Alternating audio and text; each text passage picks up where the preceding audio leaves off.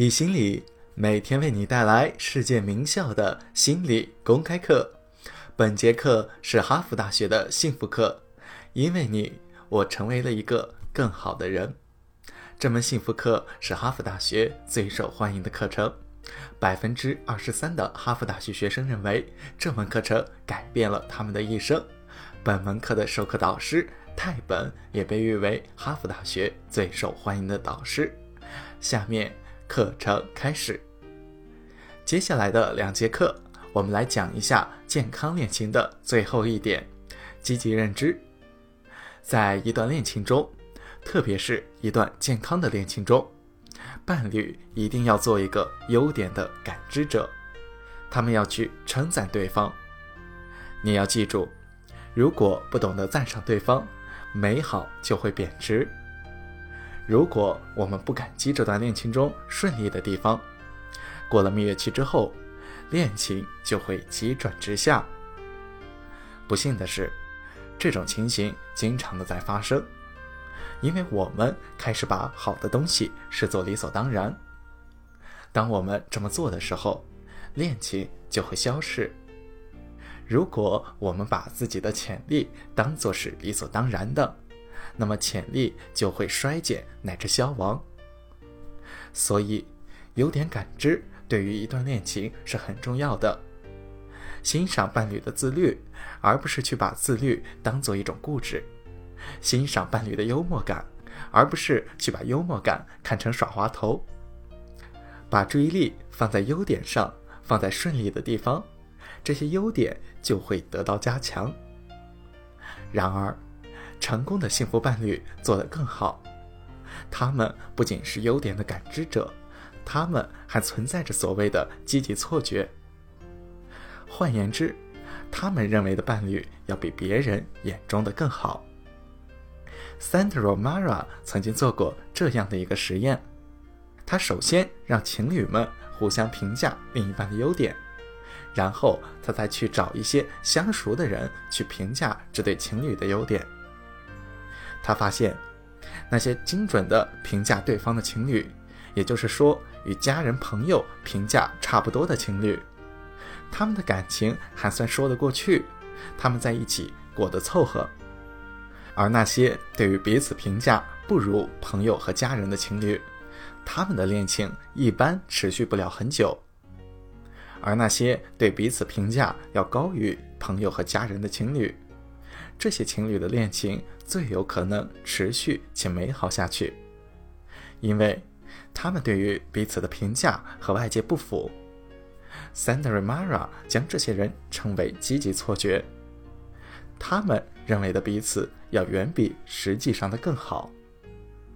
我部分同意 Sandra Mara 的观点，我同意他说的对于伴侣的积极评价非常重要，但是我不同意。他运用“错觉”这个词，因为我觉得那不是错觉。事实上，这些优点都是真实的，因为这个能够成为一个自我实现的预言。在这里，我引进一个新的术语：除了优点感知以外，还有优点创造。看到那些不存在的优点，或者是发现别人没有看到的优点。然后让这些东西变成现实。想想看，我们之前谈过马瓦克林斯的例子。马瓦克林斯脱离实际了吗？马瓦克林斯对于他的学生有积极错觉吗？完全不是。我认为是其他的老师脱离了实际，因为他们没有看到学生身上的潜力。马瓦克林斯他是非常切合实际的。他关注了积极的方面，并且创造了优点。爱不仅能够感知潜力，还能够将其转化为现实。给你们讲一个我的妻子汤米的故事。正如我之前说过的，汤米是个完美的优点感知者。事实上，他是一个优点的创造者。在怀孕八个月的时候，汤米和我曾经有过一段交谈。他说：“Tell，孩子变得越来越沉了，这对我来说真的很难。我需要你更多的帮助。我需要你在家里帮我做一些家务。”我说：“好的。”我当时感觉非常的羞愧，我觉得自己是个不体贴的人。我说：“很抱歉，我需要做什么呢？”他说：“你可以今天下午去帮我买东西，我已经拿不动那些大包小包的东西了。”于是我去超市买了很多的东西，把整个冰箱都塞满了。我不仅是买回了家，我还把它们都放进了冰箱。因为我觉得很内疚。汤米看到之后对我说：“太感谢你所做的一切了。”我对汤米说：“不，我很抱歉，还需要你开口来要求。我早就应该做这些事情。”汤米说：“不，我就是爱你这一点。你如此的体贴，肯仔细的聆听我。”听完这番话。我又跑去把家里的盘子都给洗了。创造优点，而非单纯的感知优点。什么是创造优点的本质呢？你使我想要成为一个更好的男人，更好的女人，一个更好的人。你让我要自愿的去洗餐具、做家务。我们应该如何去做呢？我们如何关注爱情和伴侣身上那些积极正面的东西，去关注优点，创造优点呢？这就要回到第二节课的内容，怎么提出问题很重要。要记得，提问是探求的开始。当我们问问题时，我们会留意到以前忽视的东西。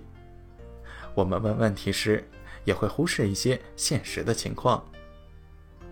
在恋爱关系中，当我们的蜜月期过后，我们经常会问的问题是：发生什么问题了？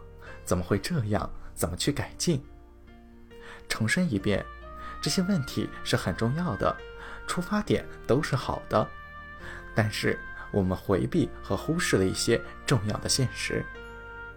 我们需要问的问题应该是积极的。能让我们发现美好事物的问题，比如说我的伴侣有哪些优点让我感到感激？比如说我的伴侣有哪些优点，我对此非常的感激。尤其是当矛盾发生的时候，因为总是有一些东西是值得欣赏的。如果我们不懂得欣赏，那么优点就会贬值。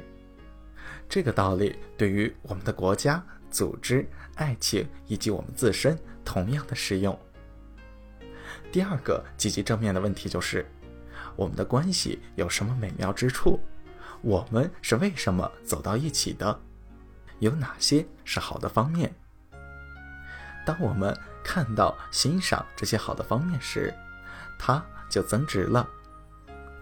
我们前几节课说过的统计数据显示。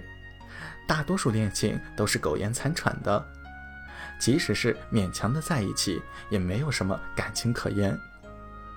这个不是巧合，这是因为我们问的大多数问题，虽然意图是好的，但是提问的方法是不正确的。没有人谈恋爱是为了分手或者是原地踏步，但是我们受到的教育，让我们问出的问题都集中在负面的东西上。让我们多去看一下那些一直都在，但是却被我们给忽略掉的东西。引用罗伯特·伯希格在《万里任禅游》中的一句话：“我们常常寻找真相，但当真相叩响我们大门时，我们却说‘走开，我寻找的是真相’。事实上，真相往往就在我们的眼前，我们做的就是要仔细去看。”而引导我们注意到眼前东西的一个方法，就是提出积极正面的问题。明天我们会教给大家一些积极沟通的技巧，欢迎大家点赞、打赏、订阅我们。